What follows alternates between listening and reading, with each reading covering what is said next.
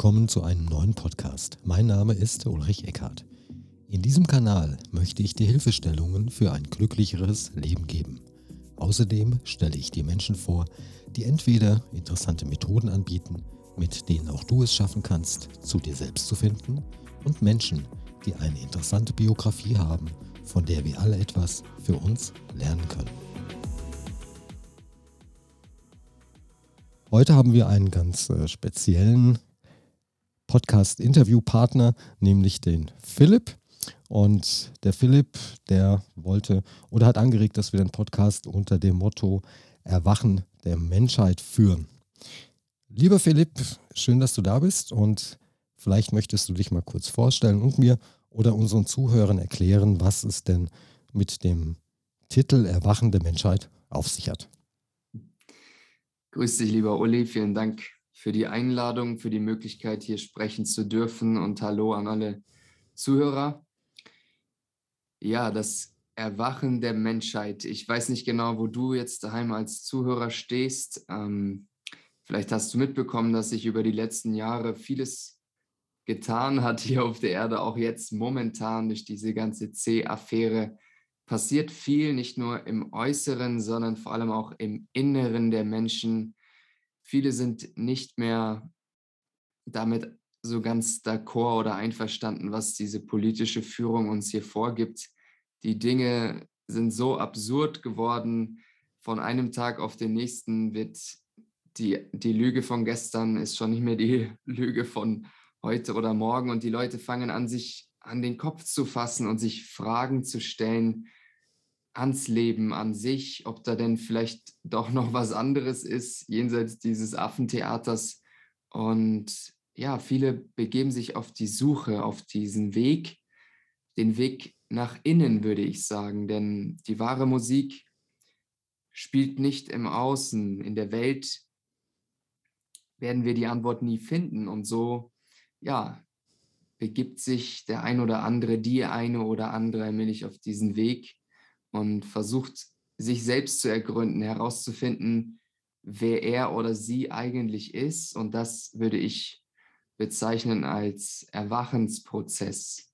Das bedeutet, wenn ich das richtig verstehe, was du sagen möchtest, dass das Obrigkeitsdenken so nach und nach abgeschüttelt wird, dass das Ganze ein wenig bröckelt und dass wir, dass die Menschen ein bisschen mehr in sich hineinschauen und fragen, kann denn das, egal aus welchem Themenbereich auch immer. Das kann das C sein, das kann auch was anderes sein. Mal hinterfragen, ist denn das überhaupt richtig, was da passiert? Oder fühle ich vielleicht was ganz anderes? Ja, ganz genau. Genau so würde ich das bezeichnen. Und du sagst auch, es muss gar nicht mit C, der C-Affäre zusammenhängen, nur ähm, fangen die Menschen, wir Menschen doch erst gerne dann an, uns Fragen zu stellen oder etwas in unserem Leben zu verändern, wenn der Schuh anfängt zu drücken. Das kenne ich aus meinem Leben. Ohne einen Leidensprozess in meiner Jugend hätte ich mich niemals so auf diese Suche begeben nach alternativen Heimmöglichkeiten und dann ja immer wieder über den Tellerrand hinaus zu blicken. Ähm, ja, und am Ende wirklich die Frage sich zu stellen, was das hier alles überhaupt soll und sich damit zufrieden zu geben, dass es irgendwann mal im Universum Boom gemacht hat und dann haben sich willkürlich Atome aneinander gerieben und jetzt sitzen wir heute hier da. Das war mir irgendwie immer schon zu wenig und deswegen habe ich mich dort auf diese Suche gemacht und habe äh, erstaunliche Antworten für mich finden können. Ja, wenn der Schuh nicht drückt, muss man auch sagen, dann ist es natürlich auch bequem, wenn man da bleibt, wo man sich befindet, die Wohlfühlzone nicht verlässt, nicht nach innen schaut, sondern vielleicht einfach so lebt, wie man halt lebt und eine Veränderung tritt ja nur dann ein, wenn, wie du gesagt hast, der Schuh irgendwo drückt. Und was hast du denn herausgefunden? Was ist denn für dich die Lehre, die Quintessenz oder wie auch immer du es nennen möchtest? Das klingt ja jetzt wahrscheinlich etwas äh, Rosamunde Pilcher-mäßig oder flach, wenn man es einfach nur auf intellektueller Ebene ähm, aufnimmt, diese Information. Aber ich würde behaupten, tatsächlich, es geht um Liebe. Es geht darum, wahrlich zu lieben, sich selbst und dann auch alle anderen Geschöpfe. Die Liebe ist wie das Wasser, was äh, jede Wüste zur Oase äh, umsetzen kann. Wenn das Wasser fließt, dann kommen die Pflanzen, dann kommen die Bäume, Blumen wachsen, die Vögel es, äh, das Leben fängt an zu sprießen und genauso kann man das symbolisch auch im Menschen verstehen. Und wenn man sich so umschaut, dann sind viele Menschen heute eher eine wandelnde Wüste. Da geht es nicht wirklich um Nächstenliebe, darum, sich gegenseitig Freude, Freuden zu, zu bescheren, sondern jeder ist mehr so auf das eigene Wohl aus, vielleicht noch das, das von der Familie und der Hund ist noch mit integriert, aber dann ja, baut man gerne den Zaun außenrum und kümmert sich nicht weiter um das kollektive Wohl. Und äh, in meinem Verständnis, so habe ich das selber erfahren, wenn ich anfange, selbstlos was für die Gemeinschaft zu tun und ähm, dann wächst meine Freude immer mehr, weil mein Bewusstsein, mein Bewusstsein dehnt sich aus, so wachsen auch die Fähigkeiten, die man, die man hat, weil man sich tatsächlich ausdehnt. Wir Menschen äh, wenn man immer nur die, den Fokus auf das Außen richtet und nur auf die rein materielle Welt, die uns umgibt, dann sagen wir meistens, okay, ich bin dieser Körper und darüber hinaus hört das Ganze auf. Aber was macht denn ein Menschen wirklich aus, wenn wir jetzt an, unsere, an unseren Partner, unsere Partnerin denken, an irgendeinen Menschen, den wir lieben, dann sehen wir innerlich dieses Bild von diesem Körper, aber dahinter steckt ja ein lebendiges, beseeltes Wesen mit verschiedenen Qualitäten, Eigenschaften, Fähigkeiten, was diese Person ausmacht. Ja, zumal, zumal, zumal der Körper ja auch nur eine Ansammlung von Zellen ist, die meistens nach, dem, nach den eigenen Wünschen reagieren. Ähm, dennoch sind wir auch Gast im eigenen Körper, wenn wir uns mal anschauen, wie viele Bakterien wir bei uns im Darm haben. Das heißt, da sind wir auch schon auf externe ja, Wesen angewiesen. Und wie du schon sagst, wenn die Liebe in uns selbst nicht vorhanden ist, dann ist es schwierig, die Wüste mit Wasser zu, ja, zu fluten, wenn man das so nennen möchte. Nur viele kriegen es halt nicht hin, dass die sagen können, ich liebe mich und das auch ernst meinen. Ne? Und oftmals bestehen ja auch Partnerschaften darin, dass es heißt, du lieb mich mal, liebe mich mal, weil ich krieg's selbst nicht hin. So ist es. Genau das ist wieder das. Wir suchen im Außen, anstatt im Innen zu finden. Das ist der Weg des geringeren Widerstands, zu sagen, okay, ich nehme mal wieder nach außen, suche dort meinen Sündenbock, suche dort nach der Antwort. Man findet natürlich auch dort Nahrung. Ähm, aber dieses Bild ist auch sehr zutreffend, stelle ich immer wieder fest. Es ist so, dass das Kollektiv der Menschheit nicht vom Gebirgsbach trinkt. Wenn wir jetzt sagen, oben auf dem Gipfel entspringt die reine kristallklare Quelle, von der wir jeder, jeder trinken könnte. Wir hingegen nehmen das Wasser, das unten schon mit Industrieabfällen und verschiedenen Beschmutzungen zugemüllt ist, aus dem Tümpel, aus dem Sumpf und geben uns damit zufrieden, wenn man sich anguckt, in welcher Art von Beziehungen die Menschen miteinander leben, welche Art von Nahrung tatsächlich, also auch physische Nahrung, wir uns teilweise zuführen, und so hat es uns nie jemand wirklich beigebracht, ähm, uns auf den Gipfel immer mehr und mehr zu begeben. Das ist natürlich mit Arbeit verbunden, aber ja, es ist so. Wenn ich in die Natur gucke, die Natur gibt uns alles vor, wie das Leben tatsächlich funktioniert. Dort ist eine fortlaufende Arbeit. Die Sonne arbeitet seit Milliarden von Jahren durchgehend. Die hat nicht einen Tag Urlaub oder Pause gemacht, sonst wäre hier sofort alles ausgelöscht gewesen. Und so können wir uns daran orientieren und sagen, wir, wir Menschen sind auch dazu geschaffen, im Grunde eine Sonne zu werden. Nur es die, gibt Menschen. Nur die Frage ist halt das, die Frage ist halt das, müssen wir, müssen wir uns ähm, daran, müssen wir in uns daran arbeiten, das zu erreichen? Oder ist es nicht so, dass Menschen vor mehreren hundert Jahren das bereits wussten, wie es geht, und uns wurde das nach und nach durch unsere Kultur, durch wen auch immer, abtrainiert? Es wurde uns auf jeden Fall abtrainiert. Inzwischen habe ich auch bemerkt, dieses System ist nicht darauf ausgerichtet, dass der Mensch gedeiht. Alles andere, also es fängt von früh an und wir wachsen ja auf. Wir kommen hier als Seele meinetwegen auf die, auf die Erde und kommen in eine bestimmte Familie und lernen dann, wie das Leben hier auf der Erde momentan stattfindet abläuft, kommen in ein Schulsystem, wo wir geprägt werden darauf, dass wir Leistung zu erbringen haben, dass wir gedemütigt werden oder uns das Gefühl suggeriert und vermittelt wird, dass wir nicht richtig sind, wenn wir diese Leistung nicht schaffen zu erbringen. Und so verlieren wir immer mehr und mehr schon im Kindesalter die Freude am, am Lernen, am Leben.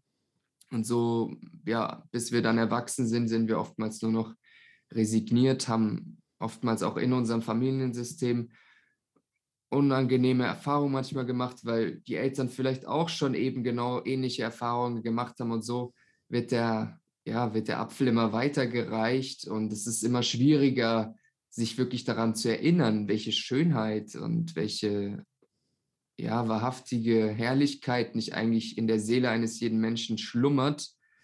Nur haben wir da so viele Schichten darüber inzwischen gelegt, dass es ja ist auch unangenehm, dorthin zu gucken, weil man ja erstmal durch die traumatischen Erfahrungen durch muss, bis man dann zum, zum heiligen Gral im Innersten voranschreitet. Doch aus meiner eigenen Erfahrung muss ich feststellen, dass es sich, dass es sich lohnt, dort ähm, den Mut aufzubringen, diese Schichten zu durchdringen, bis man immer mehr an dieses Licht im Inneren herankommt.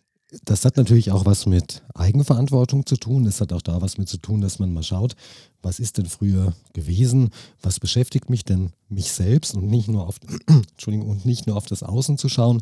Du bist dran schuld, dass es mir schlecht geht oder lieb mich mal, ich krieg's nicht hin, sondern warum beschäftigt mich das ganze Thema überhaupt? Oder warum kann ich mich ähm, nicht selbst lieben? Und wenn wir uns damit beschäftigen, dann kann das schon mal schmerzhaft sein. Total wir sind eigentlich Tag ein, Tag aus damit beschäftigt, uns abzulenken, damit eben, wann immer so eine unangenehme Erfahrung aus der Vergangenheit, die wieder an die Oberfläche aus dem Unterbewusstsein ähm, ja oben aufsteigt.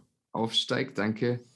Ähm, ja, darin sind wir sehr geübt und sehr, sehr professionell darin, dann, dann machen wir uns was zu essen, obwohl wir keinen Hunger haben. Dann schauen wir irgendeine Folge, eine Lieblingsserie, einfach nur, um dort wieder das Ganze zu ein bisschen zu unterdrücken. Und irgendwann sinkt es dann wieder nach unten und wir haben wieder unsere Ruhe.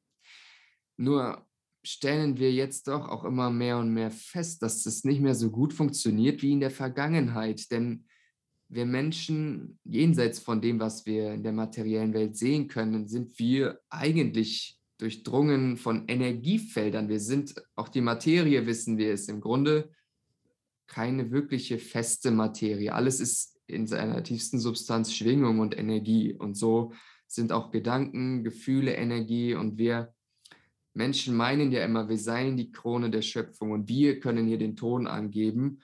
Und natürlich, wir haben einen freien Willen, doch sind in diesem unendlichen, riesigen Universum darüber Instanzen, Bewusstseinsfelder, die unser eigenes so dermaßen übersteigen und sprengen, dass wir uns das nicht mal in unseren kühnsten Träumen auszumalen gedenken können, was da eigentlich abgeht. Und wir stehen quasi nicht an der obersten Spitze, sondern wir sind 100% abhängig von den Strippenziehern, die dort weiter oben den Ton angeben, kann man sagen.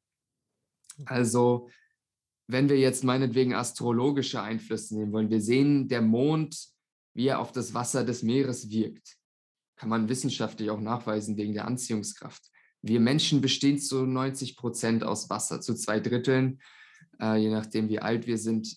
Und natürlich wirkt das auch im Großen wie im Kleinen, also auch auf unser körpereigenes Wasser und das auch auf unsere Psyche dann wiederum. Alles hängt zusammen. Und diese ganzen Einflüsse, die wir erstmal nicht sehen können oder auch nicht fühlen können, weil wir Menschen uns so dermaßen entfremdet haben von uns, dass wir so stumpfsinnig geworden sind und gar keine Wahrnehmung mehr haben. So ähm, passieren da Dinge jenseits äh, unseres Wahrnehmungsvermögens, um, von denen wir gar keine Ahnung haben. Und wir Menschen das haben die Rishis schon vor 5200 Jahren im alten Indien gesagt, gehen jetzt in ein neues Zeitalter ein, in ein goldenes Zeitalter. Das heißt, wir Menschen müssen jetzt klar Schiff machen, sonst können wir hier nicht mehr weiter so entspannt leben. Also long story short, was früher gut geklappt hat mit dem Unterdrücken, klappt jetzt nicht mehr so gut, weil die Schwingungsfrequenzen steigen kollektiv. Und das kann man sich vorstellen wie ein Kochtopf, in dem die ganze Zeit das Wasser lauwarm war, aber jetzt wird es weiter erhitzt und es fängt an zu blubbern. Und diese traumatischen Erfahrungen der Vergangenheit, die man sich wie so Knoten, Energieknoten vorstellen kann in unserem Körper, in unserem, ja, im Körper tatsächlich ist das abgespeichert, fangen jetzt an, schneller sich zu bewegen und zu schwingen, weil die Wärme steigt und das bringt das Ganze in Bewegung und deswegen, ja, flippt das die Menschheit gerade auch so sehr aus, weil es wird zwar immer wieder noch weiterhin aufs Außen projiziert und gesagt, C ist schuld, Corona ist schuld oder die Politiker sind schuld. Dabei sind das eigentlich traumatische Erfahrungen aus der Vergangenheit, wo wir von Mama oder Papa hm, nicht liebevoll in den Arm genommen worden sind oder dergleichen. Und ja, das ist quasi diese Unbewusstheit der Menschen, die jetzt sich ins Bewusstsein allmählich transformiert, Schritt für Schritt. Da haben wir jetzt gerade ganz schön was zu tun, äh, dran zu knabbern, viele Menschen. Ähm, insofern, ich bin sehr dankbar, dass ich mich schon vor ein paar Jahren auf diesen Weg begeben habe, weil ich den Eindruck habe, jetzt ist es ähm, dafür nicht mehr ganz so schwierig oder ich kann mehr oder mehr und mehr oben auf der Welle surfen, anstatt mich in diesen Strudeln da unten zu verlieren. Äh, genau. So. Und das bedeutet, wenn das Ganze mehr zu blubbern anfängt. Wir kennen das vom Kochtopf, der, du hast ja gesagt, das siedet das Wasser und von jetzt auf gleich fängt es an zu blubbern und der Deckel fliegt vom, der Deckel fliegt vom Topf weg, weil einfach der, der, der, der Druck einfach zu hoch ist.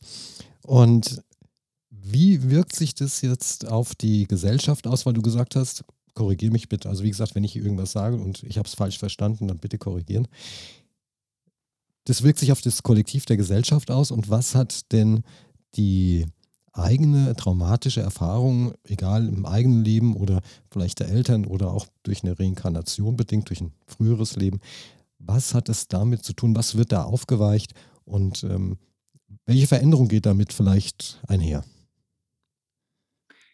Also die Frage habe ich jetzt, glaube ich, nicht ganz komplett richtig verstanden. Also das Geschehen in, dem, in der Gesellschaft, was es mit der traumatischen Erfahrung im Inneren zu tun hat. Ja, weil dann ist ja wieder so, dann wäre es ja auch wieder so, dass das Außen dafür sorgt, dass ich mir irgendwas anschauen muss. Und wenn wir, wenn wir jetzt alle, wir haben ja alle unterschiedliche Traumata, der eine dieses, der andere jenes, ja. Was, was, was bewirkt jetzt dieses Überkochen des Topfes, wenn wir dabei bleiben möchten?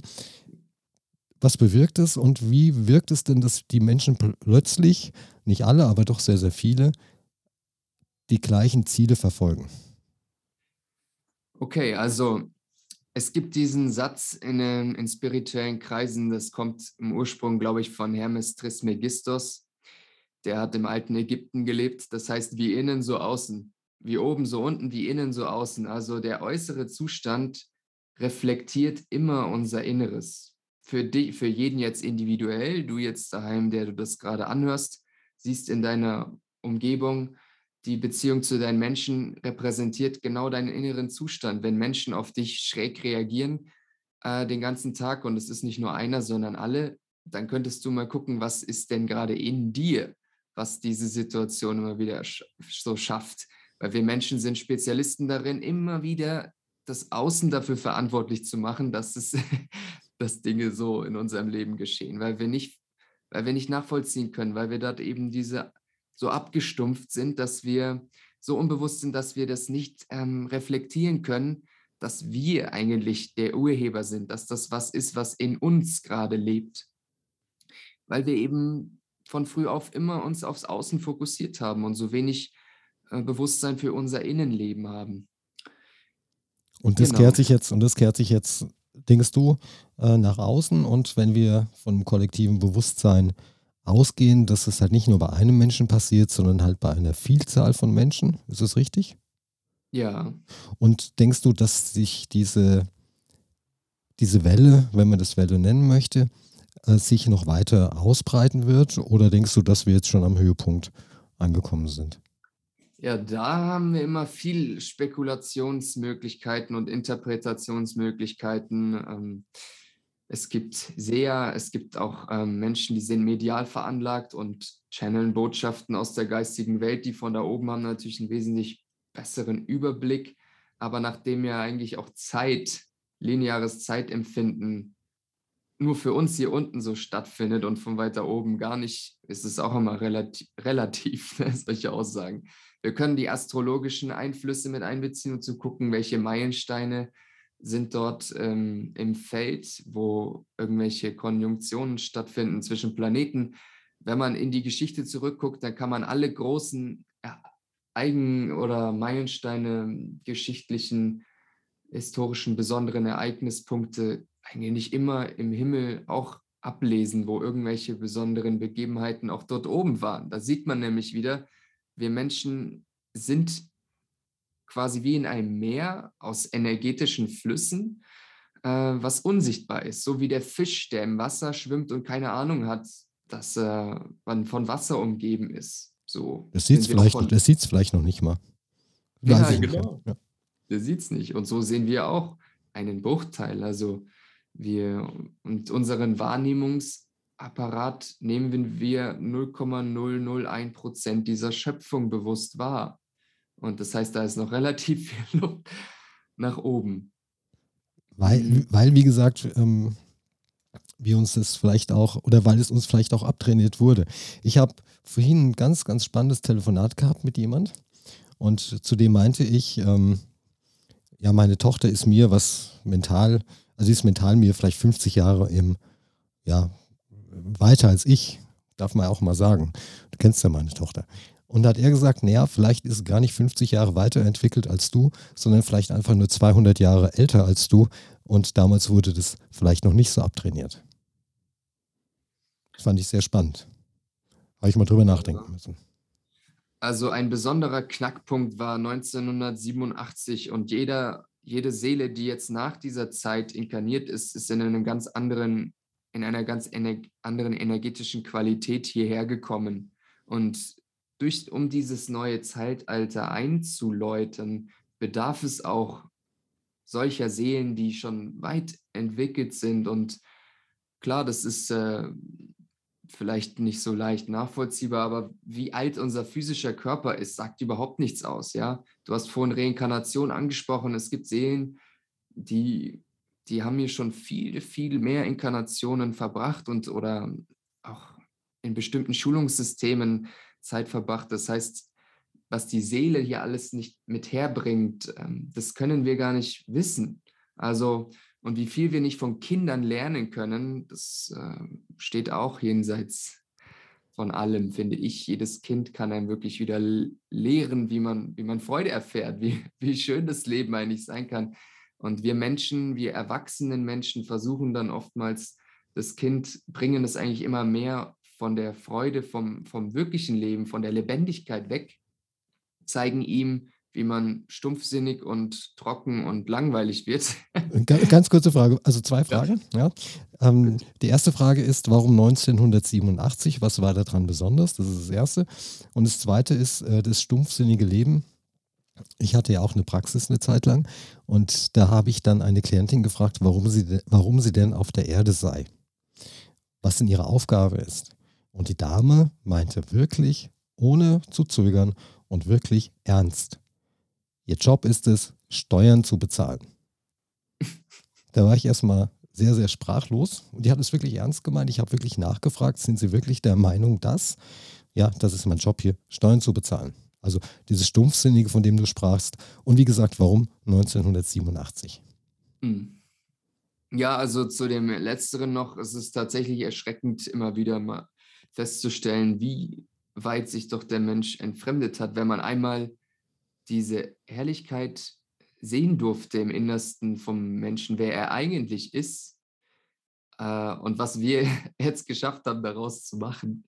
Das ist schon eine Riesenkluft, die dazwischen liegt. Insofern ist es schön, dass sich das Zeitalter, das Blatt jetzt allmählich wendet und wir uns allmählich wieder auf den Weg nach Hause begeben.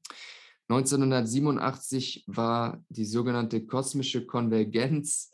Ähm, wie gesagt, es gibt über uns Instanzen, wovon wir gar keine Ahnung haben. Es gibt Welten jenseits der physisch-materiellen Welt, äh, ähm, die von ganz anderen Gesetzmäßigkeiten regiert sind und wo es viel herrlicher und schöner ist. Also eigentlich kann man sagen, dass wir hier am äußersten Rand der Schöpfung dieses Universums stehen, am höchsten Verdichtungsgrad und umso feiner und subtiler die Schwingung, umso höher sie wird, umso lichtvoller, schöner, reiner, herrlicher wird das Ganze. Das heißt, wir, was uns da noch an Möglichkeiten auch zur Verfügung steht, wie gesagt, da ist noch viel Luft nach oben. Und ja, es wurde 87 quasi entschieden in einem kosmischen Konvergenz von höheren Wesenheiten, dass wir jetzt einen Aufstiegsprozess hier machen, eben dass sich dieses Blatt jetzt wendet. Wir waren in einem Schattenzeitalter. Ich hoffe, ich springe jetzt nicht den Rahmen. 5200 Jahre Kali Yuga, was also die Rishis in Indien damals schon vorhergesehen haben, gesagt haben.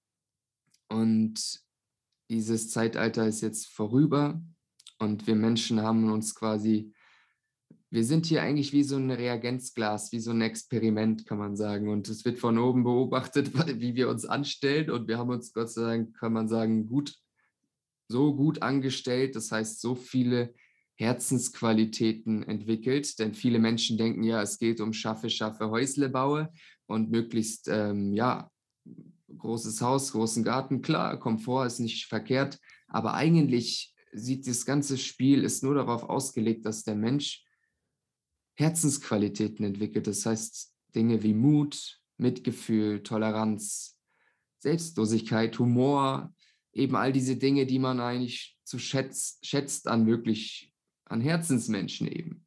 Keiner mag Menschen, die in sich gekehrt sind, die nur auf sich bedacht sind, die niemandem das Schwarze unter Fingernagel gönnen. Das, das weiß jeder. Aber, aber Entschuldigung, wir werden doch, also die Gesellschaft bei uns ist doch so aufgebaut, dass genau diese Menschen, die du gerade äh, beschreibst, von denen du sagst, keiner möchte die, dass die doch, wenn ich mir so anschaue, wer hier alles an äh, in Führungspositionen sitzt oder auch wer irgendwelchen Banken vorsteht, ja, das sind doch genau die Menschen, von denen du gerade sprichst, die das Ganze hier lenken. Mhm. Ja, also wie gesagt, ich versuche nicht den Rahmen zu sprengen, aber die in diesen 5000, man kann ja sagen, es waren 5200 Jahre Schattenzeitalter, ja. Das heißt, wir befinden uns momentan noch auf dem Gipfelpunkt dieses Zeitalters. Das heißt, das Ego, der Ego-Wahnsinn hat seinen Höhepunkt erreicht. 5200 Jahre waren diejenigen an der Macht, die darauf bedacht waren, Macht zu haben, viel Geld zu haben. Ja, also es ging 5200 Jahre um Sex, Drugs and Rock'n'Roll, kann man sagen, aber in keinem positiven Sinne, sondern und letztlich haben sie uns alle damit zugrunde gerichtet. Es ging ja keinem gut damit. Das war ja immer nur kurzweilige, kurzweiliges Vergnügen, beziehungsweise es ist ja auch ein Fass ohne Boden. Wir alle haben das in uns. Jeder Mensch hat sowohl das Allerschönste in sich wie auch das Abtrünnigste. Jeder von uns kennt diesen kennt diese beiden Bereiche, ansonsten macht er sich was vor. Jeder hat schon mal dieses Gefühl sicherlich gehabt von Macht über jemand anderen oder jeder hat auch schon mal Gier ver vermutlich erfahren und das Gefühl gehabt, es ist toll, richtig viel Schotter zu haben für mich alleine, damit ich äh, alles besitzen kann. So, das kennen wir. Aber das ist quasi die Kunst des menschlichen Daseins, dieses zu überwinden und das zu transformieren, nämlich in Nächstenliebe und zu entdecken, wow, es ist noch viel, viel schöner, was für andere Positives zu machen, als es nur für mich alleine zu machen, weil der Mensch danach strebt, sich auszudehnen. Wir sind nämlich nicht dieser physische Körper, es ist nur unser, unser Auto gerade, es ist unser, unser Fahrzeug. Und es geht darum, sich auszudehnen. Und wie dehnt man sich aus, wenn du mit deinen Gedanken auch noch beim nächsten bist oder beim übernächsten? Und beim Überübernächsten, dann dehnt sich dieser geistige Raum aus, dein Raum der Liebe. Und darum geht es. Wie ich anfangs gesagt habe, es geht nur darum, die Liebe auszudehnen zu allen anderen Geschöpfen. Familie ist gut, aber dann auch noch zu den Nachbarn und zu den Tieren und die Pflanzen. Wieso soll man denn die Liebe so begrenzen? Man kann alles lieben. Du kannst auch einen Stein lieben, so wie ein kleines Kind seine Puppen und alles äh, liebt. Das ist alles lebendig für die. Fangen, fangen wir Men Erwachsenen wieder irgendwann an zu sagen, das ist ein toter Stift, das ist ein totes Glas Wasser, das ist eine tote Pflanze. Klar, okay, die wächst, aber sie ist trotzdem tot. Überall sind lebendige Wesen enthalten. Es gibt nichts Totes, es gibt keine tote Materie. Und das lässt sich immer mehr und mehr erfahren, wenn wir innerlich anfangen, diese Transformationsarbeit zu tätigen. Und wie sieht die Transformationsarbeit jetzt bei dir speziell aus? Was machst du da?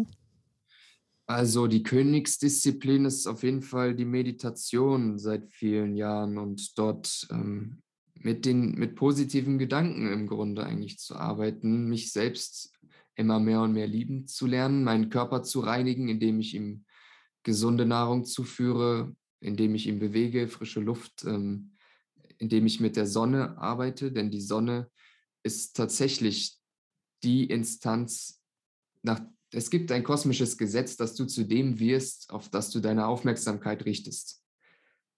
Menschen, die ihr ganzes Leben miteinander verbringen, werden, sehen sich oftmals ähnlich oder es gibt auch manchmal Hundebesitzer, die ihrem Haustier ähnlich sehen oder Wolf-Dieter Stoll, bei dem man sieht, dass er viel Zeit in der Natur verbracht hat. Und so das dauert natürlich seine Zeit, aber wenn du anfängst, dich auf die Sonne zu konzentrieren, dann wirst du irgendwann zur Sonne. Führt nichts dran vorbei. Und auch wenn es erst in 100 Leben ist, aber du wirst zu einer Sonne. Und das ist der schönste Zustand, denke ich, den man haben kann, weil wir streben ja nach Vollkommenheit. Das ist ja der Punkt. Wir suchen immer wieder im Außen, in der Partnerschaft, im Job, wo auch immer. Wir suchen die Liebe, wir versuchen sie von außen zu bekommen. Und irgendwann, wenn der Mensch es begriffen hat, dann lernt er sie, sich von innen zu selber zu geben und zu erkennen, er hat eine unerschöpfliche Energiequelle in sich. Und das, äh, da versuche ich also immer mehr dran zu, zu arbeiten. arbeiten. Die Frage ist jetzt, ich meine, wir werden vielleicht den einen oder anderen Zuhörer oder die Zuhörerin haben, die sagen, naja, was der Philipp da so erzählt, das hört sich ja ganz gut an, aber das Ganze ist vielleicht noch ein bisschen weit weg für mich. Mhm. Um das mal freundlich auszudrücken, es gibt bestimmt auch Leute, die sagen, der hat sie nicht mehr alle. Ne? Also gut, die, die sagen, der hat sie nicht mehr alle, die lassen wir mal außen vor, sondern wir nehmen jetzt mal die, die sagen, okay, ich habe da noch keinen Zugang zu, zu dem, was er da sagt, ich verstehe das Ganze. Was kann ich denn tun, um diesen Zugang zu erreichen? Wie kann, was kann ich denn tun, um mehr Selbstliebe in mir zu erzeugen, mich auch mal mit einem Nachbarn oder mit einem anderen Menschen, der mir vielleicht früher als bös gegenüber trat, dass ich mit denen, dem auch diese universelle Liebe äh, weitergeben kann. Hm. Ja, guter Impuls. Ähm, Danke. Das kann ich gut nachvollziehen und das hat ja für mich genauso mal so angefangen und ich konnte gar nichts damit anfangen mit dem Begriff Selbstliebe, hm, weil ich ja das, diese Kanäle müssen sich erstmal wieder, müssen wir anfangen frei zu schaufeln. Also ich würde tatsächlich, einer der wichtigsten Punkte ist die körperliche Reinigung und Entgiftung. Ich würde ganz klar empfehlen, reines Wasser, strukturiertes, reines Wasser vieles zu trinken. Dadurch, dass wir so viel Pestizide und ähm, Zeug über die Jahre, auch Medikamentenrückstände in uns haben, das Ganze findet in unserem physischen Körper statt. Moment, Moment, was ist denn strukturiertes Wasser? Mhm. Also Wasser ist nicht gleich Wasser. Man, es gibt zum Beispiel diese Umkehrosmoseanlagen, die filtern alles komplett rein. Da hast du keine Schadstoffe mehr. Aber Wasser ist nicht gleich Wasser wie H2O für den Chemiker H2O ist. Es gibt auch ein Wasser noch im biophysikalischen Sinne und Wasser bildet Strukturen in sich. Das heißt, hexagonal strukturiertes Wasser kann man sagen. Da würde ich jetzt, bevor ich nochmal so einen Riesenfass aufmache, einfach empfehlen, mal die Forschung von Masaru Emoto anzugucken. Wasser nimmt alles an Informationen auf, was ihm begegnet. Und Wasser in der Natur fließt also immer in Wirbeln. Das heißt, auch so, wie es durch unsere Leitung kommt, das ist kein natürliches Wasser.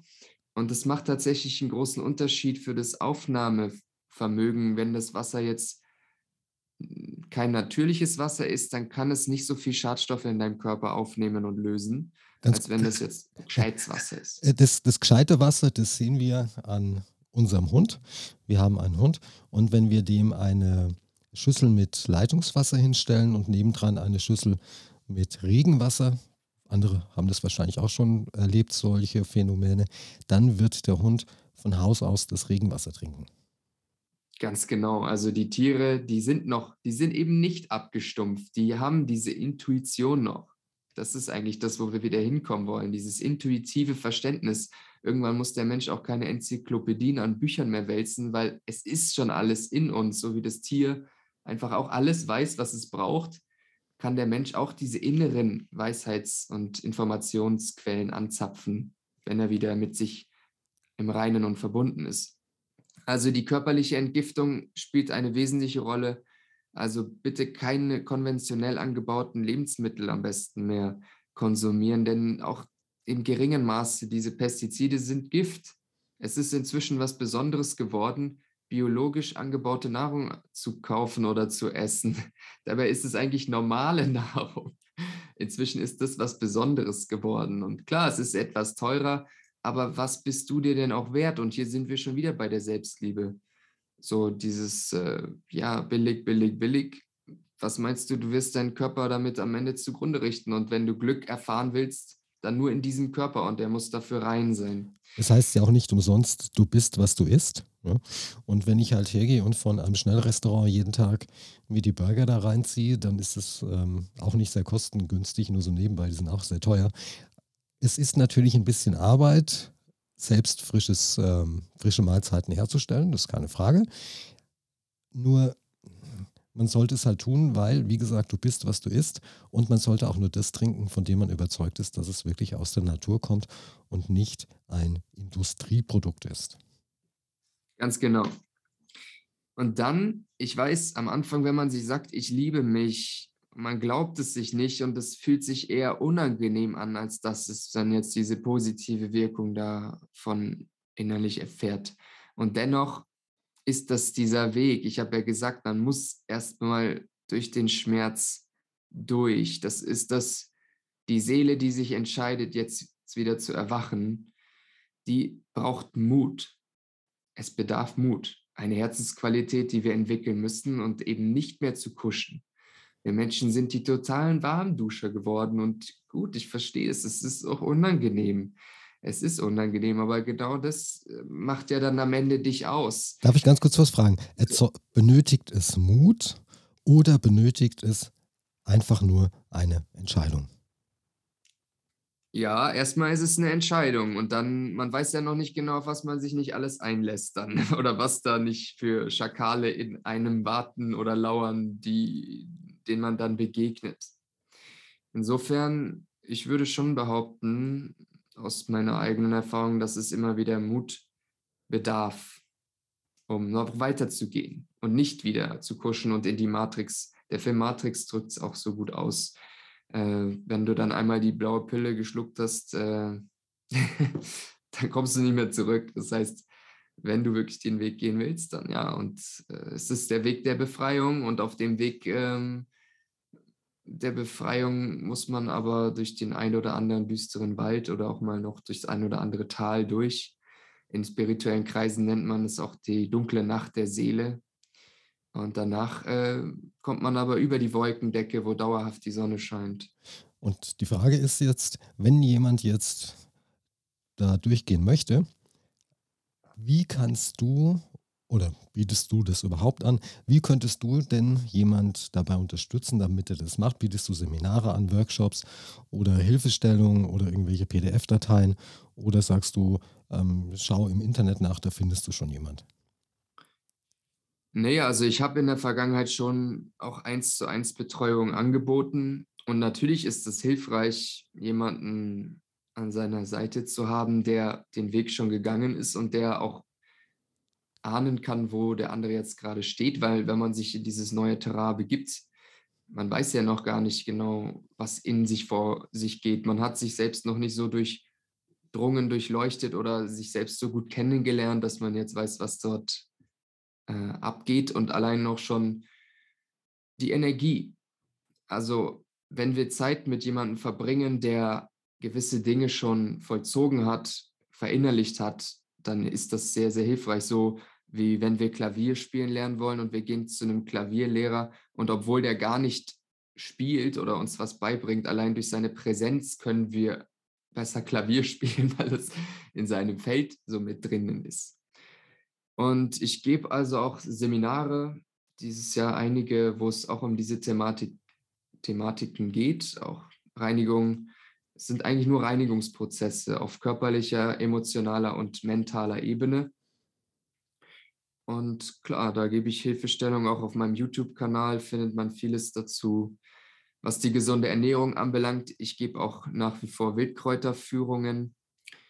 Dort die sehr, die sehr zu empfehlen sind. Ich habe selbst mal eine mitgemacht bei ihm. Ja, danke. Ja, also dort ähm, findet man also auch kostengünstig hochqualitative Nahrung eben zum Nulltarif direkt vor der Haustür, was extrem viel ausleiten und reinigen kann im Körper. Also es muss nicht alles immer teuer sein. Und ja, am Ende ist auch dieses Fülle, also materielle Fülle, ist gerade bei Menschen, die spirituell engagiert sind, oftmals was, was nicht, nicht viel Raum findet. Dabei gehört es genauso dazu. Also wenn wir nicht in der Fülle leben, ist es auch wieder nur etwas Ungeheiltes in uns. Das heißt, wir lehnen die Materie ab und die gehört auch zur ganzen Schöpfung dazu. Also meistens sind Menschen entweder super materialistisch oder super spirituell. Es gibt sehr wenige, die wirklich das ganze Spektrum abdecken, aber es muss das ganze Spektrum abgedeckt sein, von der grob schwingenden Frequenz bis zur fein subtilen Frequenz. Das ist die hohe Kunst des menschlichen Daseins, diesen riesen Spagat zu bilden. Weil sonst leben wir ja in einem der beiden Bereiche im Mangel und aus dem Mangel heraus zu leben ist natürlich sehr, sehr ungünstig. Wenn jetzt jemand mit dir, lieber Philipp, Kontakt aufnehmen möchte, welche Kontaktmöglichkeiten hat er denn oder hat sie denn? Du hast gerade was vom YouTube-Kanal genannt, beziehungsweise du hast ja auch eine Webseite.